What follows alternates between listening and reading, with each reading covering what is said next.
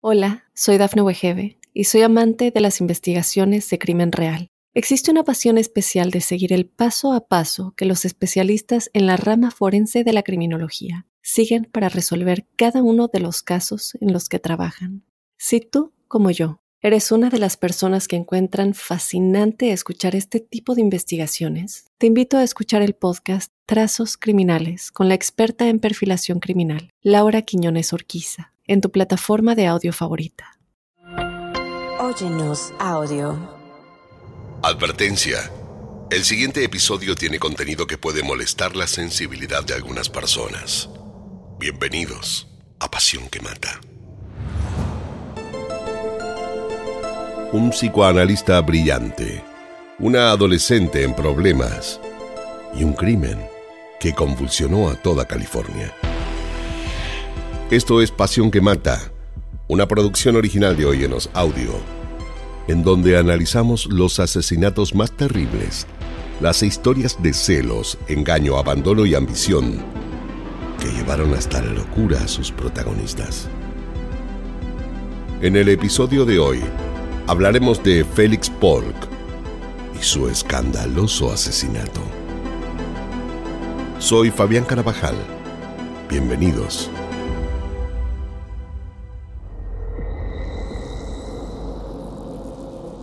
Félix Polk había nacido en una familia adinerada judía. Tenían un equipo inmenso de sirvientes, ya que sus padres trabajaban todo el tiempo en la tienda familiar en la capital de Austria. Eran empresarios prometedores y con una dedicación al trabajo casi de tiempo completo. Félix y sus hermanos crecieron en cuidado de la niñera. Ella fue quien les transmitió algo de amor materno y el sentimiento de pertenencia. Su madre no era que no los quisiera, pero trabajaba todo el día además de ser más bien fría y distante en el trato con ellos. Félix tenía un hermano gemelo, John. Este parecía ser el preferido de sus padres y gozar de todos los privilegios por parte de ellos y es que los pequeños eran muy distintos. Félix era un niño más bien sensible, en tanto su hermano John se mostraba colmado de fortalezas, de carácter rudo y sumamente inteligente.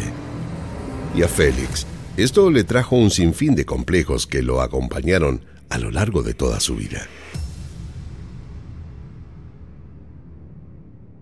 La paz familiar se vio un día cruelmente interrumpida un hecho que atravesó al mundo. También derribó el clima familiar de la familia Polk.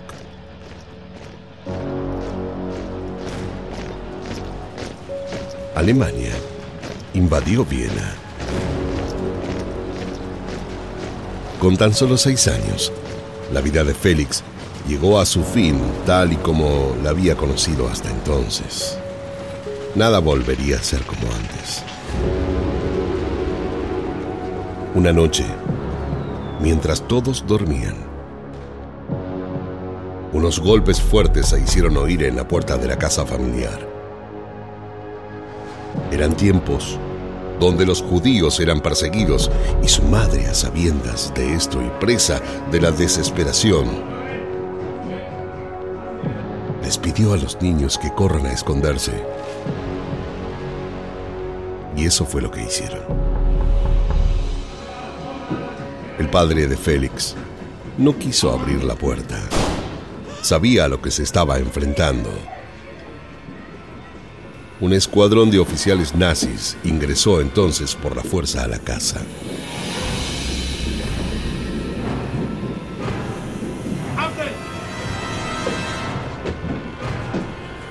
Los pequeños estaban asustados.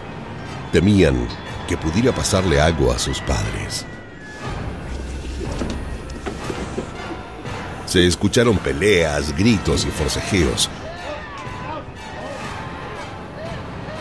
Algo estaba siendo arrastrado hasta que la puerta se cerró.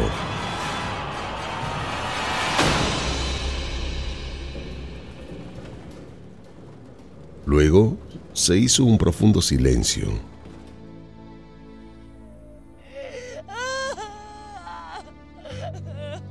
y como de repente se oyó el llanto de su madre. Los niños salieron de donde estaban escondidos y fueron a abrazar a su madre.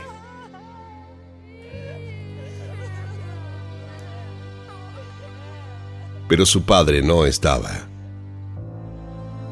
Se lo habían llevado los oficiales. Sin saber a dónde ni para qué, solo pudieron pensar en lo peor.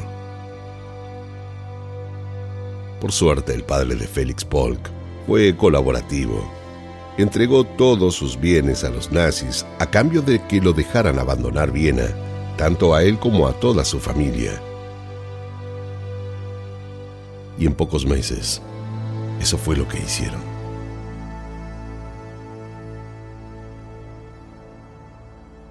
La vida de los Polk había cambiado para siempre. Las listas de países abiertas para los refugiados no eran muy extensas, por lo que decidir a dónde ir no fue fácil. Pero finalmente fue Francia el país que eligieron para emigrar. Al llegar a París, tanto él como sus hermanos fueron llevados a un internado. Sus padres debían conseguir un empleo y no podían estar todo el día con los niños. Esto fue demoledor para ellos. Pero más que nada para Polk. Lloraba todo el tiempo. Se negaba a comer y no quería salir de su cuarto. Los alemanes, mientras tanto, también amenazaban con invadir París, por lo que la familia Polk debió buscar otro lugar donde residir lejos de esta cruenta persecución. Salieron de París y se dirigieron a las afueras. Escondidos en graneros y áticos, gracias a las ayudas que recibieron, tuvieron que estar por largo tiempo, hasta que finalmente consiguieron un visado para poder ir a los Estados Unidos. New York fue la ciudad que los acobijó. Félix, para ese entonces ya tenía nueve años y luchaba por adaptarse. Mientras sus hermanos y padres parecían haber dejado todo atrás sin mayores consecuencias. A él la pesadilla de haber tenido que abandonarlo todo aún lo perseguía. Estaba creciendo como un niño aislado y sumergido en sus cuentos de ficción. Su salud mental nunca estuvo del todo sana. Era más bien triste e introvertido. Cuando cumplió los 18 años, se alistó en la Marina mientras su hermano gemelo se alistó en el ejército. Estando allí, tuvo un intento de suicidio. Esto lo obligó a tener que hacer un tratamiento psicológico de un año. Le dieron la baja en la Marina y volvió a vivir con sus padres, cosa que no fue fácil, ya que estos parecían no reconocer lo que le había sucedido. Estando allí le organizaron una cita ciegas con una pianista consumada, Sharon Mann. Esto le cambió la vida se sintió más feliz y menos solo. Con ella a su lado se abocó al trabajo social, se matriculó en la Facultad de Medicina y en unos años se graduó y se casó con ella. Félix estaba progresando y tenía todo lo que siempre habían soñado. Eh, una esposa increíble, un hijo en camino, pero aún quiso ir por más y se inscribió en un doctorado en psicología. Para ello debieron mudarse a Berkeley, a donde él continuó con sus estudios. Mientras su mujer prosperaba con sus conciertos, Félix hacía lo suyo con su carrera. La familia perfecta parecía ser algo posible para él. Una mujer increíble y sus dos hijos, Andrew y Jennifer. Todo iba muy bien. No podía pedir más. Sin embargo, Félix sentía interiormente que, que algo le faltaba. Y en unos pocos años se convirtió en el director del Departamento de Psicología de todos los hospitales y clínicas de la zona. Concentrado en su propio trabajo, decidió abrir su propio consultorio privado y tuvo tanto éxito que renunció con el tiempo al cargo de director. Se especializó en adolescentes. Tenía un enfoque para todos muy atractivo, además de involucrar a sus pacientes en su vida personal. La gente lo quería y sus pacientes lo adoraban, convirtiéndolos emocionalmente dependientes de él. Su consulta privada no hizo más que crecer. Bajo el lema La realidad es lo que tú haces, comenzó a llevar adelante talleres incorporó la visualización y meditación en sus tratamientos y técnicas para vencer el ego. Félix ya era un hombre mayor, eh, su vida parecía no tener demasiadas complicaciones. Pero algo cambió para siempre. Cuando conoció a Susan, una paciente de 16 años, que llegó un día a su consulta.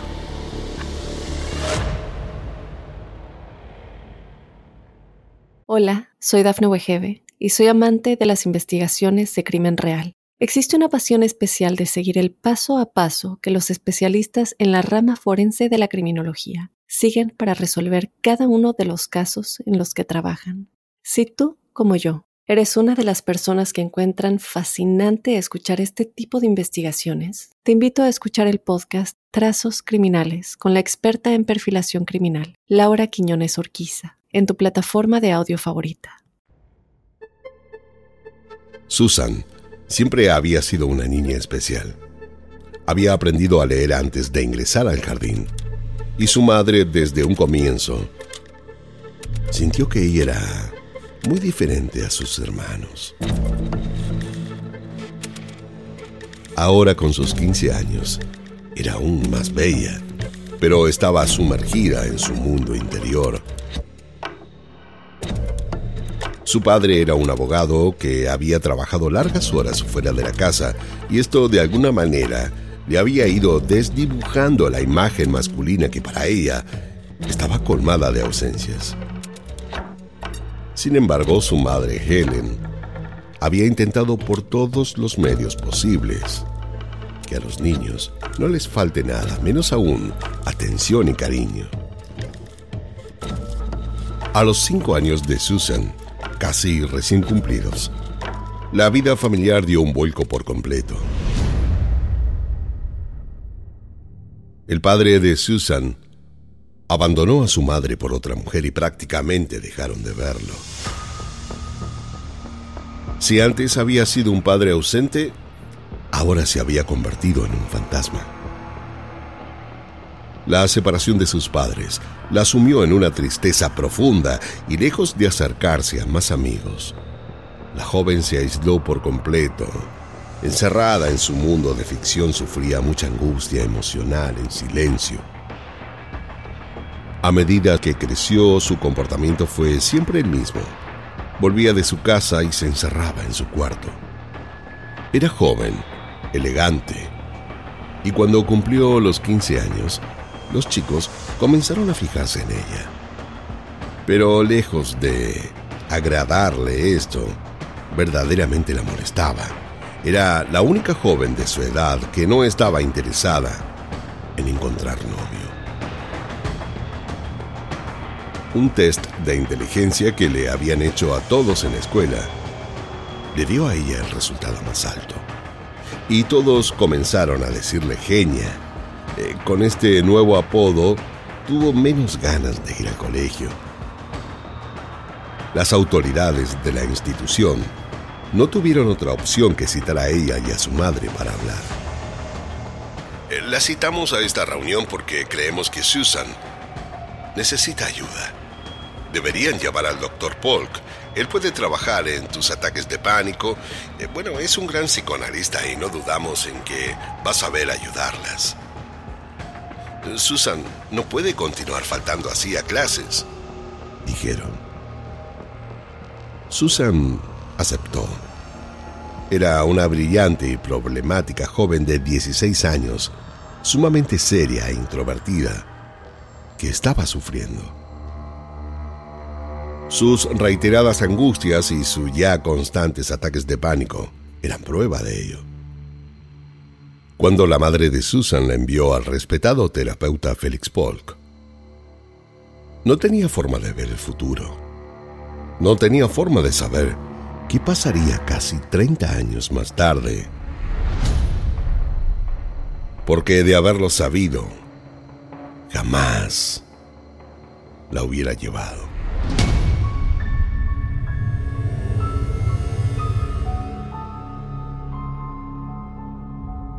La relación entre pacientes y analista fue buena desde un comienzo.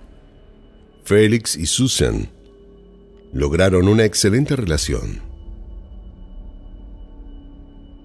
En uno de sus encuentros, Félix le solicitó que se siente en su regazo.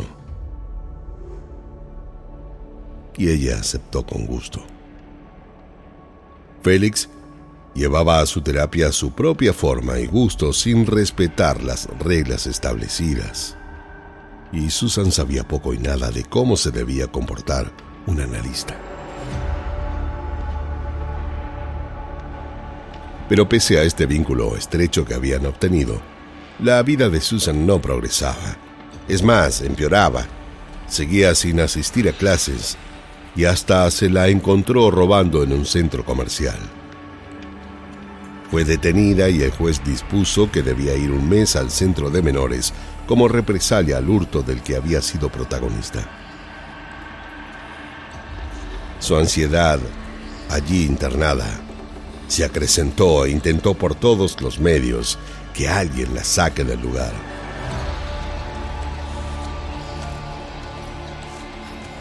Como nadie lo hizo, tomó la opción de escaparse y se fue a vivir a la casa de una amiga. La madre de Susan no sabía qué hacer con ella y llamó al doctor Paul. Él le dijo que debía hacer que Susan regrese y que él se encargaría de hacer que ella vuelva al colegio y logre retomar su vida normal. Félix se convirtió entonces en el único y mejor amigo de ella. Él se centró en establecer una relación entre ellos más que lograr insertarla en la sociedad.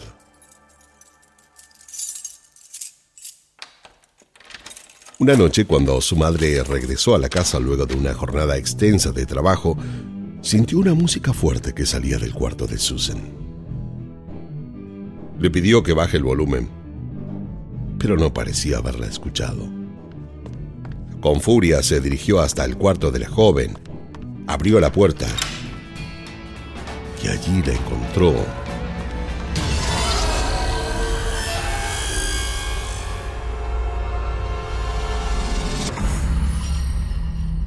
tirada en la cama con un pastillero abierto en la mano y prácticamente desvanecida. Susan había intentado quitarse la vida. Se quedó por unos minutos sin saber qué hacer o cómo reaccionar hasta que, presa de la desesperación, la cargó como pudo al auto y la llevó hasta emergencias.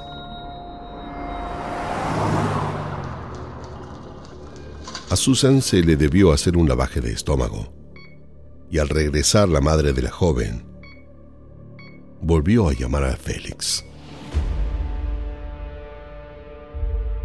Las sesiones entre ellos continuaron y el contacto físico eh, pasó a ser una constante. La intimidad se tornó en algo aún más estrecho, un deseo irrefrenable creció entre ellos.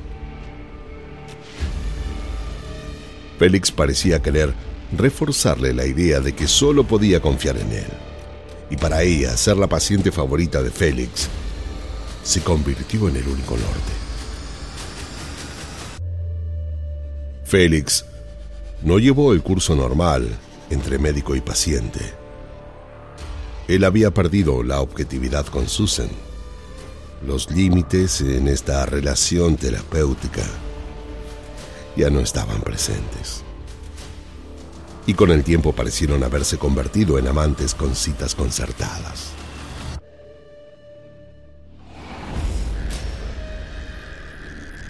Ella habló de esto con su madre.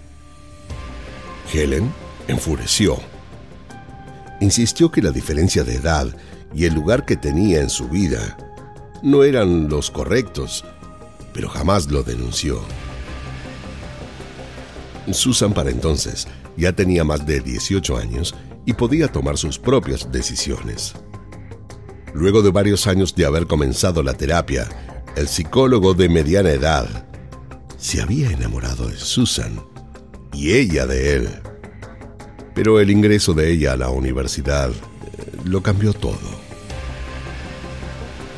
Ella comenzó a alejarse de él. Sentía que su relación con él tenía más que ver con temas no resueltos con su padre. Ella estaba nuevamente en el aire. Se sintió más libre, pero esto duró poco. A los seis meses, él se vio obligado a tomar una decisión con respecto a su matrimonio. La separación fue el camino y decidió volver a conquistar a Susan. Sorprendida a su primera esposa, no tuvo más remedio que aceptar el fracaso matrimonial y aceptar el pedido de divorcio de su esposo. Aunque en varias oportunidades ella apareció en su consulta a los gritos, reclamándole que se había acostado con sus pacientes. El acuerdo entre ambos tardó en llegar y los rumores sobre los motivos de su separación no tardaron en llegar. lo que de alguna manera lo hizo estar en boca de todos. Félix estaba siendo juzgado por su comportamiento profesional. Él pensó que debía callar a todos los que hablaban de él y activó la relación con Susan, hasta que cuando ella finalizó sus estudios en la universidad, decidieron casarse.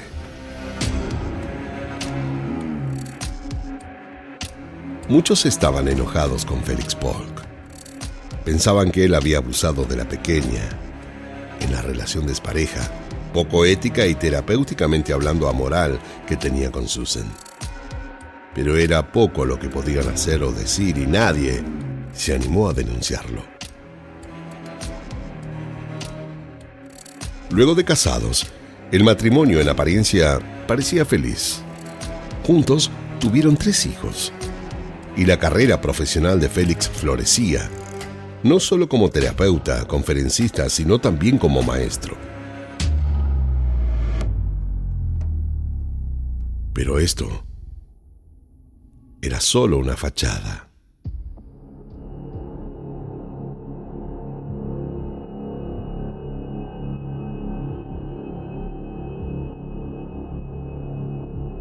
Dentro del seno familiar las cosas parecían ser diametralmente opuestas a como se las veía. Susan y Félix libraban una violenta batalla en el fuero íntimo y puertas adentro. Ella suponía que no había sido la única paciente con la que Félix había tenido un amorío, y esto estando ya aún casada con él, parecía atormentarla pero tanto ella como sus otros pacientes habían tenido un total y absoluto sometimiento emocional hacía difícil imaginar ya su vida sin él.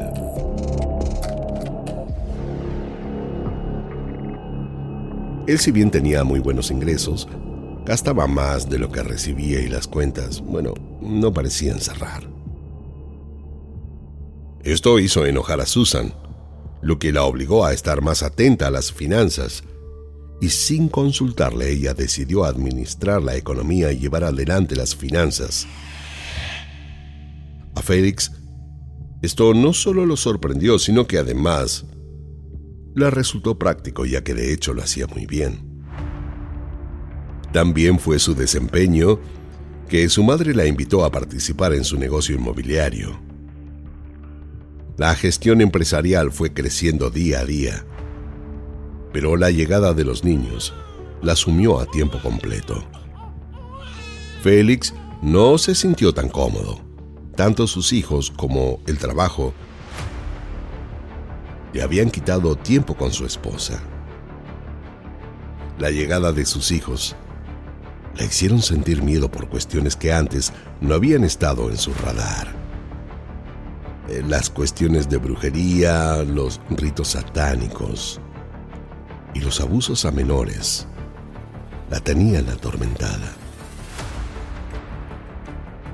Cambiaba una tras otras a las niñeras. Tenía miedo que dañen a sus hijos. La paranoia y el caos parecían haberse adueñado de su vida. Empezó a creer que sus hijos estaban sometidos a maltratos de mala gente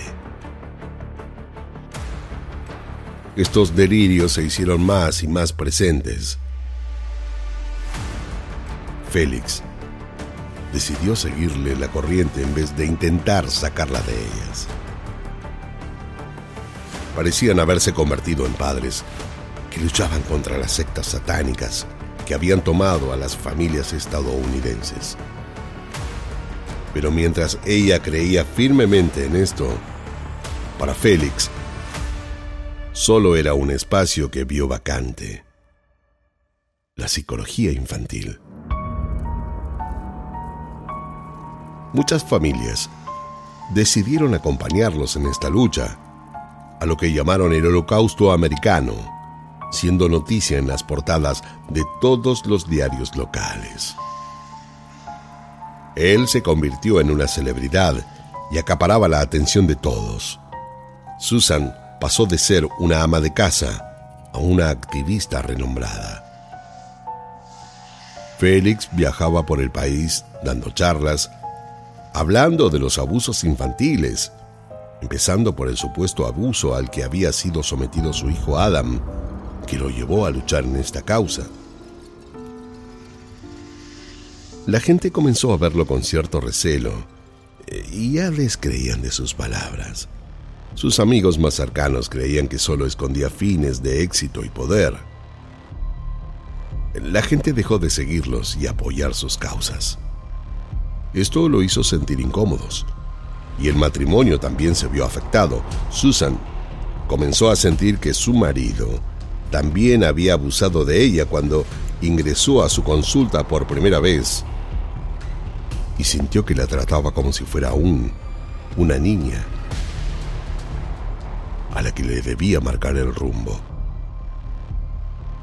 Susan comenzó a sentir nuevamente miedo producto de ideas paranoides que le rondaban por su cabeza.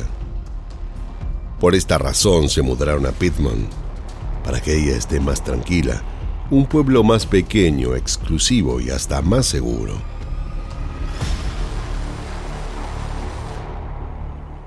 Tanto Félix como Susan Pensaron que allí vivirían mejor. Eh, la familia compró allí una casa de medio millón de dólares con un despacho privado para él.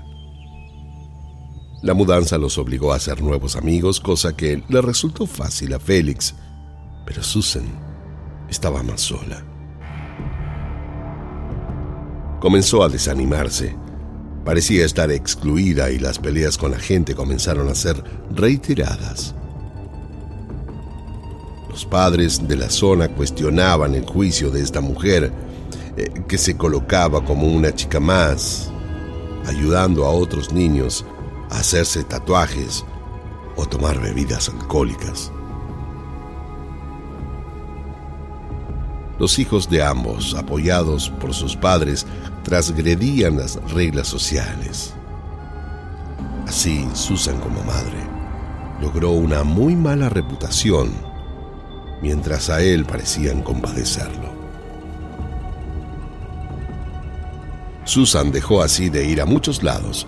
Las miradas incriminatorias comenzaron a aislarla, y esto de alguna manera contribuyó a que estuviera cada día más sometida a las opiniones y comentarios de Félix como cuando era adolescente. Él le decía qué debía hacer y cómo debía actuar. Pero esto la llevó a pensar que las cosas no estaban bien entre ellos. Estaba cansada de este trato y ese lugar. No era tratada como una adulta en su propia casa. El sentimiento de incomodidad se instaló en ella, y lejos estaba la realidad de ser como él la veía. Félix se percibía a sí mismo como un marido perfecto, pero no hacía más que estar pendiente de su carrera profesional y monitorear su matrimonio, como si fuese algunos de sus experimentos. Susan dejó de ser la mujer tan dócil que había sido hasta entonces y comenzó a reprocharle todas y cada una de sus acciones. Desde allí la casa se convirtió para todos en un verdadero infierno. La depresión de Susan se convirtió en bronca contra su marido. Félix pasó a ser el depositario de todos sus males. Esto la llevó a tener ciertos delirios y composiciones mentales terroríficos sobre su pasado y su matrimonio. Sintió que se había casado con un hombre manipulador y controlador. Y el recuerdo de que él había abusado de ella cuando era su paciente, la estaba atormentando cada día más. De hecho, en varias oportunidades lo amenazó en hacer esto público, lo que le provocaría no solo que pudieran quitarle la licencia, sino que además podría ir a prisión. Él debía callarla como sea.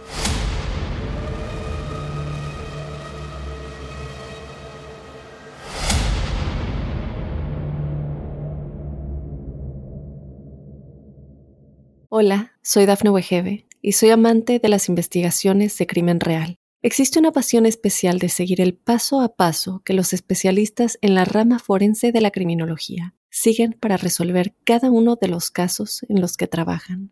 Si tú, como yo, eres una de las personas que encuentran fascinante escuchar este tipo de investigaciones, te invito a escuchar el podcast Trazos Criminales con la experta en perfilación criminal, Laura Quiñones Orquiza, en tu plataforma de audio favorita.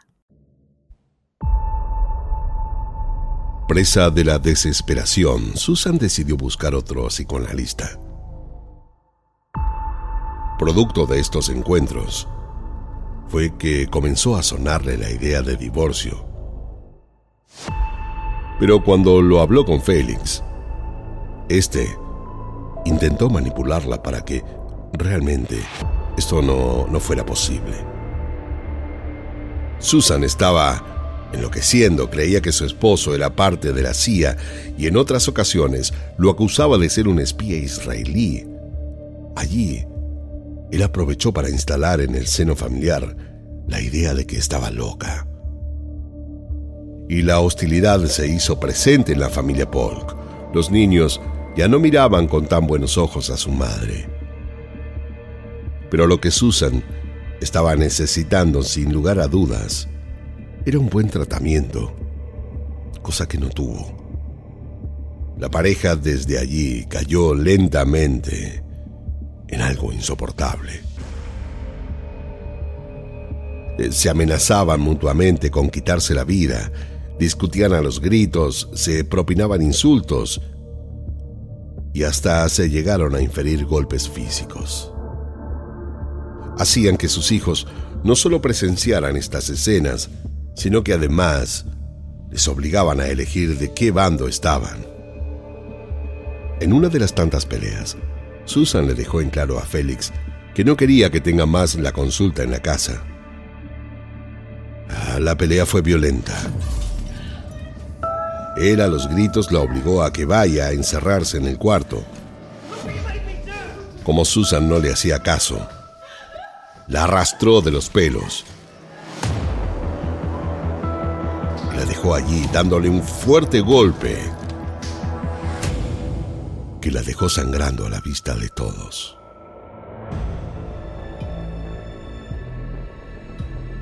Susan debió ser cosida en el hospital, Cuando regresó a su casa se sintió cada día peor.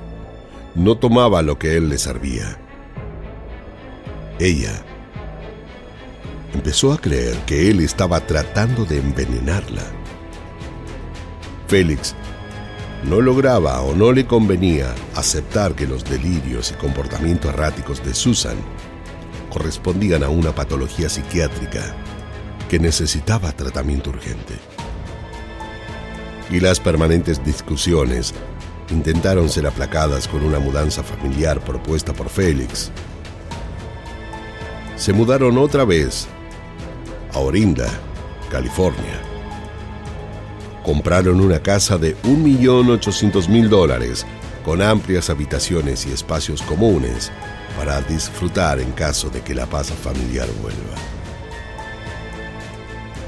Este cambio de ciudad hizo que sus hijos fueran menos al colegio.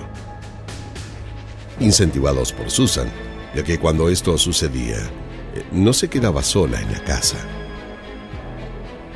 Pero las peleas por este y otros motivos no tardaron en llegar y los bandos se instalaron nuevamente. La mudanza parecía no haber surgido el efecto buscado. La idea de Félix de recuperar la familia se había desmoronado. Susan se mudó de cuarto, ya no quería más dormir con él. Esto trajo más y más peleas y en una de ellas, Félix llamó a la policía. Al ingresar los oficiales, les dijo que ella le había pegado y no solo eso, sino que ella volvió a hacerlo enfrente de todos. Susan tuvo que ser trasladada a la comisaría.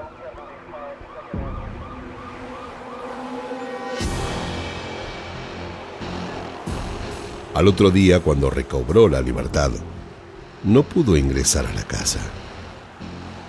Félix había cambiado las cerraduras y ella no tuvo más remedio que irse a vivir a un hotel, hasta que alquiló en un mes una casa frente a la playa. Viviendo allí fue que decidió presentar el divorcio. Pero la guerra de los Polt llegó a su clímax en octubre de 2002 después de que un juez concediera a Félix la custodia de sus hijos y de la casa familiar. Esta situación la tenía atormentada. Susan temía perder a sus hijos. Él sabía cómo manipularlos y alejarlos por completo de ella. Pero en el fondo Félix estaba derrotado. Sus rendimientos laborales se fueron día a día deteriorando. Sufría trastornos de ansiedad y para todos esto estaba siendo notorio. Susan, no contento con ello, comenzó a llamarlo, amenazándolo. Le pidió que dejara la casa y que dejara de intervenir en la relación entre ella y sus hijos. Hasta lo amenazó con asesinarlo. Félix supo que Susan hablaba en serio. Pero ¿qué más podía hacer?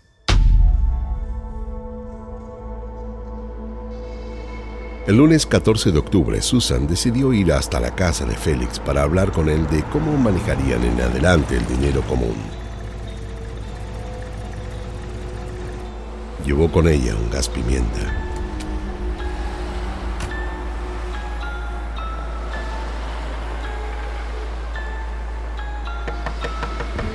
Al llegar a la puerta, golpeó varias veces hasta que Félix, vestido con ropa de dormir, le abrió la puerta.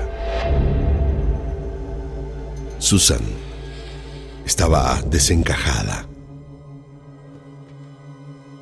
Si bien Félix intentó mantener la calma, los insultos comenzaron a correr en ambas direcciones. Fue entonces que Susan fue camino hasta la cocina. Tomó un cuchillo.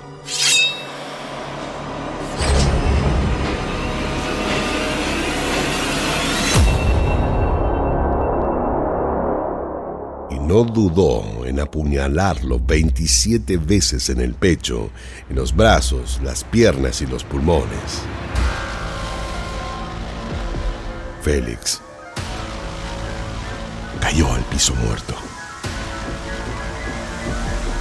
Ella aún así seguía pateándolo, insultándolo y clavándole puñaladas. Había sangre por todos lados.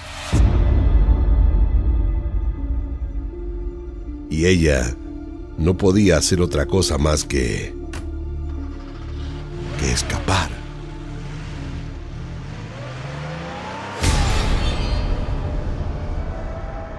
Fue hasta su casa, tiró en el tacho de basura el gas pimienta y la ropa que había usado.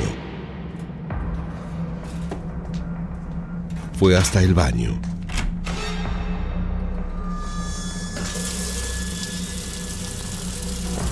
Y se metió debajo de la ducha para sacarse toda la sangre que tenía en el cuerpo. Pensó en actuar con normalidad, pero esto duró poco. Su hijo encontró a su padre muerto tirado en el piso y llamó a la policía. El niño, sin dudarlo, declaró que su madre lo había asesinado.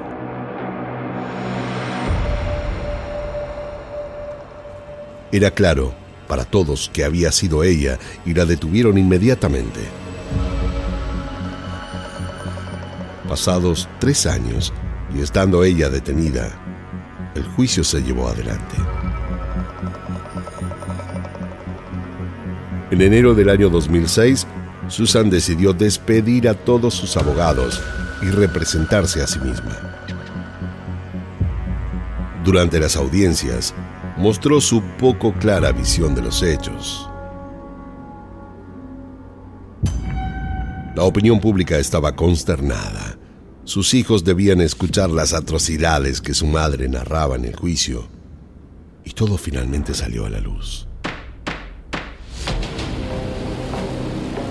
Fue declarada culpable de asesinato en segundo grado y sentenciada a cumplir entre 16 años de cárcel y cadena perpetua. Hoy continúa pasando sus días sola en prisión. Y sus hijos jamás la fueron a visitar.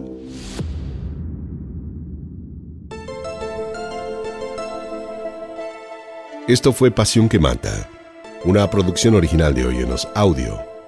No olviden suscribirse y calificarnos en todas las aplicaciones de podcast. Soy Fabián Carabajal y nos escuchamos en el próximo episodio, en donde, como siempre, descubriremos cómo la obsesión puede confundirse con amor, cuando en realidad llega a ser una pasión que mata. En la narración Fabián Carabajal, producción ejecutiva Daphne Wigebe, guion y producción Débora Montaner, Edición y montaje Fabián Carabajal, Diego Arce. Música original Jano Joel.